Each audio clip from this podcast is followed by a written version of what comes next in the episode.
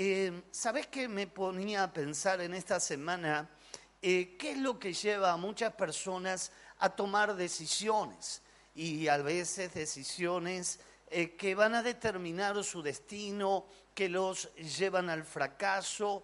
¿Qué es lo que los lleva a personas a decidir de la noche a la mañana cosas nuevas que abren infiernos para su propia vida, su hogar, su casa o su propia familia. En más de una eh, oportunidad, quizás vos también te habrás preguntado por qué eh, muchas personas toman decisiones que hasta parecen eh, de carácter suicida. Se está prácticamente suicidando a la hora de tomar malas decisiones. Habrá algo que nos impulse a tomar malas decisiones. Habrá algo que nos está movilizando en esta dirección. Vamos a ver lo que dice la palabra de Dios en Mateo capítulo 22, verso 37. Vamos a leer ahí la palabra de Dios en Mateo 22, verso 37 en adelante. Dice la palabra de Dios. Jesús le dijo, amarás al Señor tu Dios con todo tu corazón, con toda tu alma y con toda tu mente. Este es el primero y gran mandamiento. Y el segundo es semejante. Amarás a tu prójimo como a ti mismo. De estos dos mandamientos depende toda la ley y los profetas. Jesús en esta oportunidad va a hacer una síntesis de 39 libros que forman parte del canon bíblico del Antiguo Testamento. Y en una frase, en una síntesis extraordinaria, va a decir ahí que el, Antiguo Testamento se, se sintetiza en estos mandamientos. Amarás al Señor con todo tu corazón y amarás al tu prójimo como a ti mismo. La palabra clave dentro de esta síntesis, si aún quisiéramos ser más escuetos, es la palabra amor. Lo que el Señor propicia es que podamos amar. Amar no es un sentimiento, amar es una decisión. Así como yo puedo decidir odiar, em, vengarme, también puedo decidir amar a pesar de que la otra persona no me ame, a pesar de que la otra persona me desee el mal, Jesús corre todos los límites y llega a decirnos que debemos de amar no solo a nuestro prójimo, como dice el Antiguo Testamento, sino aún a nuestros enemigos. Cuando hablamos de nuestros enemigos, no estamos hablando de un hermano en la fe, jamás un hermano en la fe puede ser considerado tu enemigo. Cuando hablamos de enemigos, estamos hablando de aquellos que se oponen a la, predicación de la palabra de Dios, a que el, el Evangelio sea anunciado. Y esto la Biblia llama enemigos. Los que se oponen a que la palabra de Dios corra, se predique y sea anunciado en distintos lugares. En la actualidad tenemos enemigos eh, que se oponen a la predicación del Evangelio porque el Evangelio genera transformación, porque el Evangelio genera metamorfosis. Por ejemplo, los narcotraficantes. Cuando eh, un dealer eh, se convierte a Cristo, deja inmediatamente de vender droga y deja de ser una fuente de ganancia para un narcotraficante. De la misma manera podríamos mencionar en otros órdenes de cosas. Por eso el Evangelio genera transformación, el Evangelio genera metamorfosis. Y entonces ahí el Señor nos, nos invita a amar a Dios y amar a nuestro prójimo. Y esto encierra el resumen del decálogo, de los diez mandamientos. Los primeros cuatro mandamientos están dirigidos a la persona de Dios. Los seis restantes están dirigidos a la relación con nuestro prójimo. Mira cómo Dios genera un balance y un equilibrio. La persona que dice está todo bien con Dios, pero dice está todo mal con el prójimo, está quebrantando el 60% de los 10 mandamientos. Ya que los 10 mandamientos ahí encierra la ley moral de Dios para la humanidad, para los cristianos, para los creyentes en todo tiempo y en todo lugar. El énfasis está en el amor. Y en Mateo capítulo 6, en el verso 19, dice la palabra de Dios ahí, eh, no os hagáis tesoros en la tierra, donde la polilla y el orín corrompen y donde ladrones minan y hurtan, sino haceos tesoros en el cielo, donde la polilla ni el orín corrompen y donde ladrones no minan ni hurtan porque donde está vuestro tesoro, allí también estará vuestro corazón. El corazón sigue al tesoro. La Biblia dice que donde está nuestro tesoro, ahí está nuestro corazón, nuestro amor, nuestras fuerzas, nuestra mente, nuestra alma, eh, todo está dedicado en esa dirección donde está nuestro tesoro. La pregunta aquí que quiero hacerte es, ¿cuál es nuestro verdadero tesoro?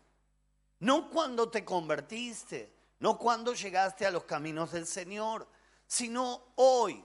¿Cuál es tu verdadero tesoro? ¿Sigue siendo Jesús? ¿Sigue siendo el Señor? Jesús habló acerca del Evangelio y lo comparó con un tesoro escondido. Lo comparó con una perla de gran precio lo comparó con una moneda de mucho valor que supera ampliamente a todo lo demás. Por eso el título de esta palabra es ¿Dónde tengo la cabeza? Porque donde tengo la cabeza, tengo el corazón. Y es ahí donde tenemos que saber que el tesoro es lo que me genera interés en la vida. ¿Qué te genera interés? en la vida, que otros conozcan el Evangelio, que otros alcancen la salvación y la vida eterna, o solo salvarte y tener un buen pasar o pasarla bien en este tiempo. Donde está mi interés, ahí también estará mi atención. Por eso hoy vamos a descubrir dónde tenemos nuestra cabeza, cuando podemos observar algunas consideraciones acerca del amor. Número uno, el corazón es la atención de una persona. ¿Dónde tenés la cabeza? Algunos tienen la atención en alguien que aman. Otros tienen la atención en su equipo de fútbol, del cual son fanáticos al extremo. Otros en su negocio, otros en las deudas que tienen que cubrir. Y podríamos hacer un enunciado de tantos ejemplos más. La atención revela dónde tenemos la cabeza. A menudo esto lo vemos frecuente cuando de repente tu esposa te dice, necesito hablar con vos. O uno de tus hijos te dice, papá, tengo que hablar con vos. Y vos estás ahí afanado por otro tema y la persona te dice, ¿dónde tenés la cabeza? porque pareciera ser que tu atención no está aquí, no está en este momento, no está en lo que yo te tengo que decir, en lo que te estoy hablando. Volvemos a repetir, no ayer, sino hoy. ¿Dónde tenemos la cabeza? Cuando te enamoraste, ¿sabes dónde estaba tu cabeza? y la cuenta del teléfono. Dios mío. Y no existía WhatsApp libre. Había que pagar la cuenta de teléfono. Ahí en mi casa, ahí de adolescente, me puse un teléfono al lado de, de mi cama y ahí estaba y mi madre me gritaba desde la cocina, colga de una vez. Porque en mi cabeza estaba en, este amor que eh, comenzaba a construirse. Cuando llegamos a los caminos del Señor, ¿dónde está el amor? En Jesús. Y ponemos todo nuestro amor en Jesús. Pero lamentablemente este amor luego con el paso del tiempo puede sufrir mm, ahí las consecuencias de dejar de poner en Jesús todo nuestro amor, todo nuestro corazón y empezar a ponerlo en otros lugares. Por eso es que tenemos que tener mucho cuidado, porque eh, de principio a fin yo quiero que Jesús sea mi primer amor, mi único amor, vivir enamorado de Jesús todos los días de mi vida. Yo quiero amarlo a Él porque Él me amó primero a mí y me rescató y extendió su mano sobre mí. Prestemos atención, es el requisito esencial para aprender. Los modelos mentales se construyen como consecuencia de dónde ponemos nuestra atención. Cuando un alumno está recibiendo una clase, si no está poniendo su atención, por ende no va a aprender nada. Algunos se quedan dormidos en clase y otros que no quiero ni siquiera ver se quedan dormidos en el seminario. Y entonces, claro, uno dice, ¿qué va a aprender? Porque por, yo no creo que nadie pueda aprender estando dormido en clase. Hermanos, yo he tenido alumnos que hasta creyeron que había venido el arrebatamiento. Y uno que se despertaba y cada vez que se despertaba se ponía a aplaudir, como si estuviera en un culto. Ahora, la verdad que la atención no estaba ahí. Y como no hay atención, no hay aprendizaje. Si nuestra atención no está en la persona de Jesucristo, no va a haber aprendizaje. Entonces estamos hablando de aprender, estamos hablando de adquirir conocimiento, estamos hablando eh, de que aprender es tomar, abrazar, incorporar. Y todo ese proceso comienza con la atención. Si el Señor no tiene toda tu atención, por ende dejaste de aprender. Y si dejaste de aprender, es una instancia muy peligrosa donde el Señor ya no tiene mucha razón de ser en nuestra vida. Toda nuestra vida tiene que ser un constante aprendizaje. Dios es grande, Dios es poderoso y nunca me va a alcanzar mi vida entera para poder aprender todo lo que Dios tiene para mi vida, para mi hogar, para mi familia, para la congregación. Todo ese proceso que comienza con la atención es el lugar donde está la mirada, es el lugar donde está nuestra atención. Un triste ejemplo lo podemos observar en el Evangelio de Marcos, capítulo número 10, verso 21. Un muchacho que tenía todas las condiciones para transformarse en un líder emergente, para transformarse en un líder de su generación. Pero de repente ahí Jesús lo va a confrontar y él va a mostrar dónde tenía la cabeza. Entonces Jesús, mirándole, le amó y le dijo, una cosa te falta, anda, vende todo lo que tienes y dalo a los pobres y tendrás tesoro en el cielo. Ven y sígame tomando tu cruz. Pero él, afligido por esta palabra, ¿qué hizo este hombre? Se fue triste porque tenía muchas. Adivina dónde tenía la cabeza este hombre. ¿En dónde tenía la cabeza este hombre? Las posesiones. En los recursos, en el dinero, en los bienes que él tenía, que él poseía, y que no está mal. Pero el problema es que Jesús lo va a confrontar y le va a sacar la ficha y vos desde joven decís que cumplías los mandamientos. Cuando eras joven, tal vez tu primer amor era verdaderamente Dios, pero ahora dejó de ser Dios y ahora son los bienes, son las posesiones. Y es eh, interesante observar este detalle que nos da el Evangelio de Marcos, porque nos menciona algo que los otros evangelios no van a mencionar, que Jesús lo mira y dice que lo amó. Lo miró, lo amó.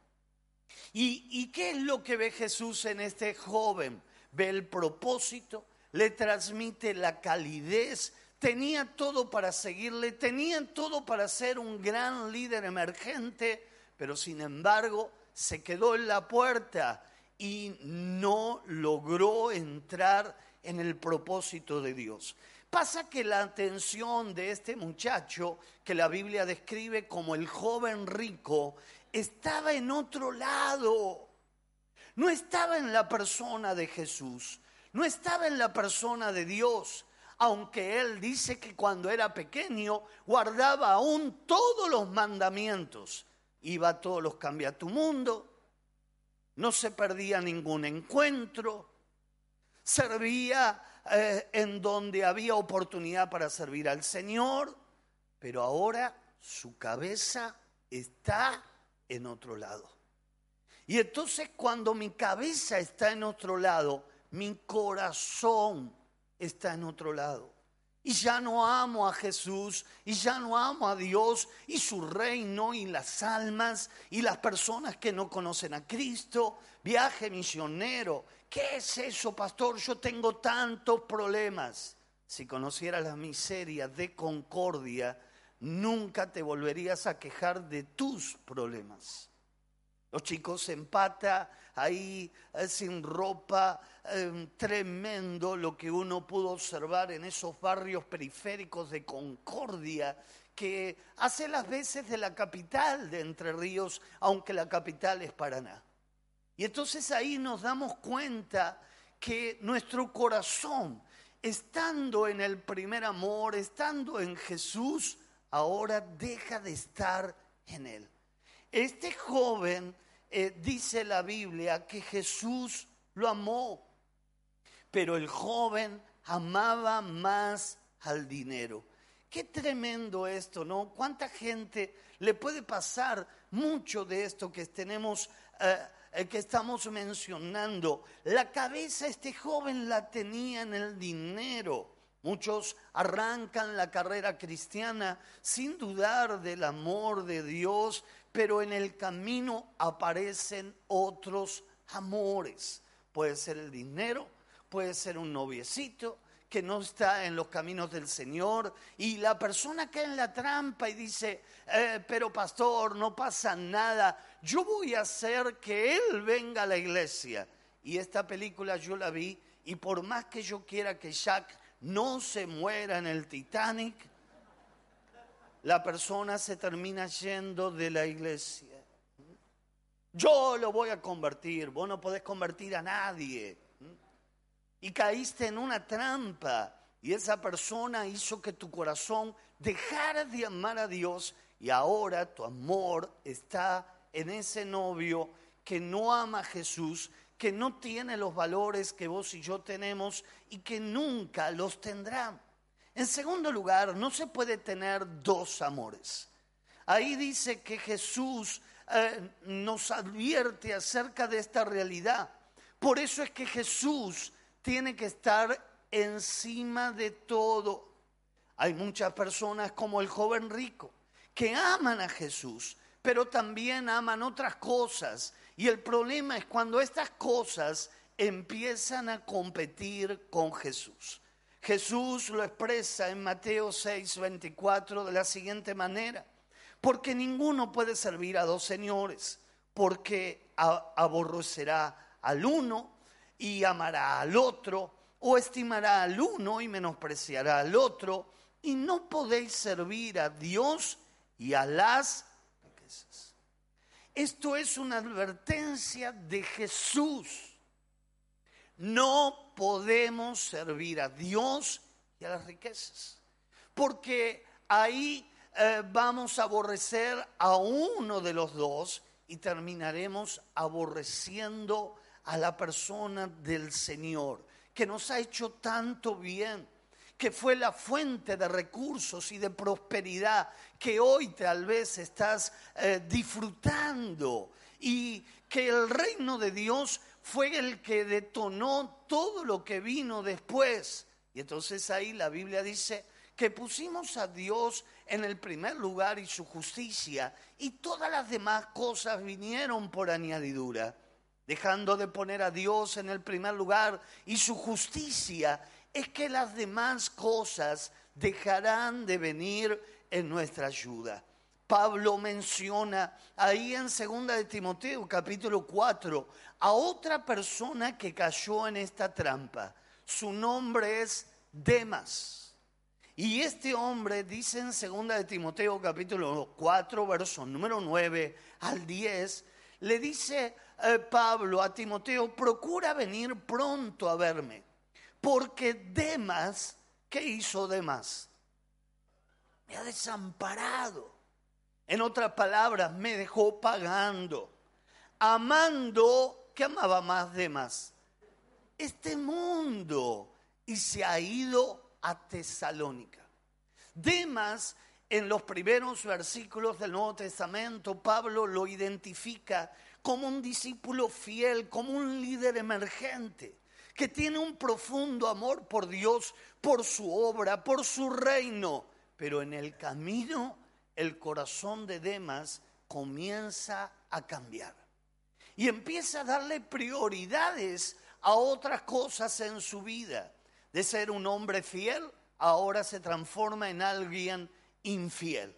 De ser alguien confiable para Pablo, para su líder, ahora comienza a gozar de desconfianza. Una vez que se pierde la confianza, uno tiene que volver a empezar de cero para volver a ganarse la confianza. Perdí la confianza, me aparté del camino del Señor, tengo que volver a ganarme la confianza, empezando de nuevo y mostrando un profundo amor por la persona de Jesucristo.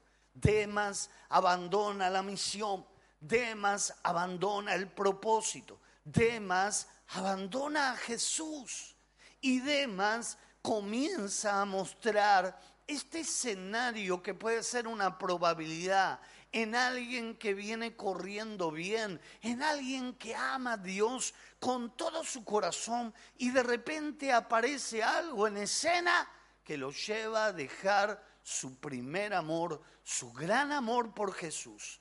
¿Cuál es el resultado de alguien que tiene la actitud de Demas del joven rico? La amargura la insatisfacción.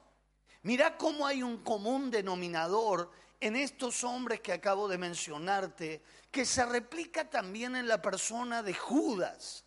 Judas era un apóstol. Judas estaba y tenía el privilegio de estar al lado del Señor, pero un día alguien le ofrece 30 monedas, una millonada de plata, y lo vende a Jesús. ¿Seremos capaces de vender a Jesús? Muchas veces nos hemos jurado y perjurado, yo no te eh, dejaré, yo iré hasta el fin de la tierra por ti, yo no voy a vender a Jesús. ¿Por qué menos estamos vendiendo la fe? Estamos vendiendo a Jesús o rifando el amor por Cristo. ¿Sabes que la Biblia cuenta acerca de Esaú? Esaú era quien tenía la primogenitura, la bendición de Dios sobre su vida. Tenía herencia doble, tenía una promesa de Dios sobre su vida, sobre sus lomos, pero de repente apareció otro amor. ¿Qué amor apareció? Un plato de lentejas. Mire hermano, a mí me gustan las lentejas, pero ¿cómo voy a cambiar? este amor por Cristo Jesús, por un plato de lentejas. Habrás escuchado, es capaz de matar a la madre por algo de dinero.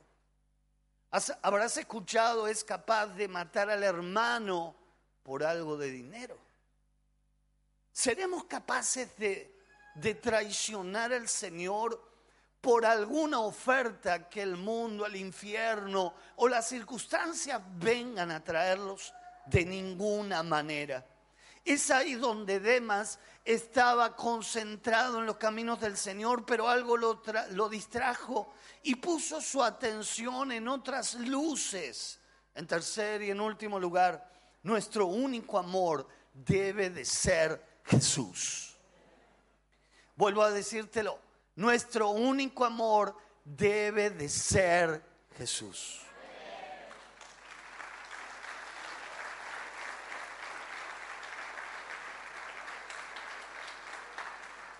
El libro del Apocalipsis, la revelación que hoy sorprendentemente estamos viendo el cumplimiento de todo lo que está escrito en este libro, porque Jesús está viniendo a buscar una iglesia enamorada de Él. El libro de Apocalipsis, que tiene muchas figuras eh, que a veces son difíciles de interpretar, en el capítulo 2, el verso número 4, enfatiza esta idea y dice, recuerda, por tanto, de dónde has caído y arrepiéntete y haz las primeras obras. El mensaje del libro es muy complejo, pero una cosa es muy clara a lo largo y a lo ancho de todo el libro de Apocalipsis. Volvete al primer amor. Ama a Cristo con todo tu corazón. Poné en Él toda tu confianza, porque el tiempo del fin está cerca. Y ahí dice la Biblia que en el tiempo del fin vamos a estar los fieles en un profundo avivamiento. Yo voy a estar en el avivamiento. Yo voy a estar en el despertar espiritual. Pero ¿sabes lo que dice la Biblia? Que muchos se apartarán de la fe. Y la Biblia da un triste escenario del tiempo del fin, donde la iglesia de los fieles, los que han perseverado, los que se han mantenido amando a Jesús, va a arder en un fuego increíble, con milagros, con señales, con prodigios, con maravillas. Pero dice la Biblia que también habrá otro escenario de personas que van a apostatar de la fe que habían servido al Señor, iban a los encuentros, no se perdían un solo cambia tu mundo, estuvieron en los 100 días de evangelismo. Pero de repente algo cambió en su corazón. Y una trampa del diablo, una oferta irresistible hizo que su amor por Dios dejara de ser tal y se encendió otro amor, otra pasión por el dinero, por un caballero, por una señorita, por el pecado, por el mundo, las luces, la fama, el éxito y cuántas otras cosas. Miren hermanos, ni siquiera uno de los apóstoles pudo resistirse a esto. Ni siquiera un hombre como Demas que estaba al lado de Pablo pudo resistirse a esto. Por eso tenemos que estar en guardia, tenemos que estar alerta, tenemos que tener mucho cuidado de cultivar constantemente nuestra fe. Por eso es que nuestra atención debe estar solo en la persona de Jesús. Hablamos que la atención era la clave. Mi cabeza está en Jesús. Y si mi cabeza está en Jesús, también probablemente mi corazón esté en Jesús. Y si mi cabeza está en Jesús, es claro y evidente que yo no tengo otro tesoro en el mundo. Mi tesoro se llama Cristo, mi tesoro se llama Jesús. Yo puedo tener o no tener, y esto no me cambia la ecuación, pero tener o no tener a Cristo me cambia la ecuación, me pierdo la salvación, me pierdo la vida eterna, me pierdo el propósito de Dios que Él tiene para mí. Hebreos 12.1 dice, puesto los ojos en Jesús, el autor y el consumador de la fe. Donde está tu cabeza, está tu corazón. Y yo quiero que mi cabeza y mi corazón esté en la persona de Jesús. Amarás al Señor con toda tu mente, con toda tu fuerza, con toda tu alma, con todo tu corazón ¿Lo estamos amando de esta manera Jesús? Y luego dice, amarás a tu prójimo de la misma manera. ¿Por qué 200 días? Porque amamos a la gente y queremos que todos tengan la oportunidad de oír y de saber que Jesucristo es el Señor. ¿Por qué cambia tu mundo? Porque amamos a la Argentina y queremos que en cada rincón de la Argentina el nombre de Jesús sea levantado y se ha proclamado el mensaje de salvación. Por eso es que Él es mi primer amor, Él es mi único amor. ¿Dónde tengo la cabeza? Dios tiene toda nuestra atención. ¿Tenemos un solo Señor o es que acaso ahora tenemos dos señores? ¿Es que Jesús es nuestro único amor? Esto es lo que vamos a declarar en este día. Esto es lo que vamos a afirmar. Él es nuestro gran y único amor. Amén. Vamos a ponernos de pie, vamos a adorar al Señor.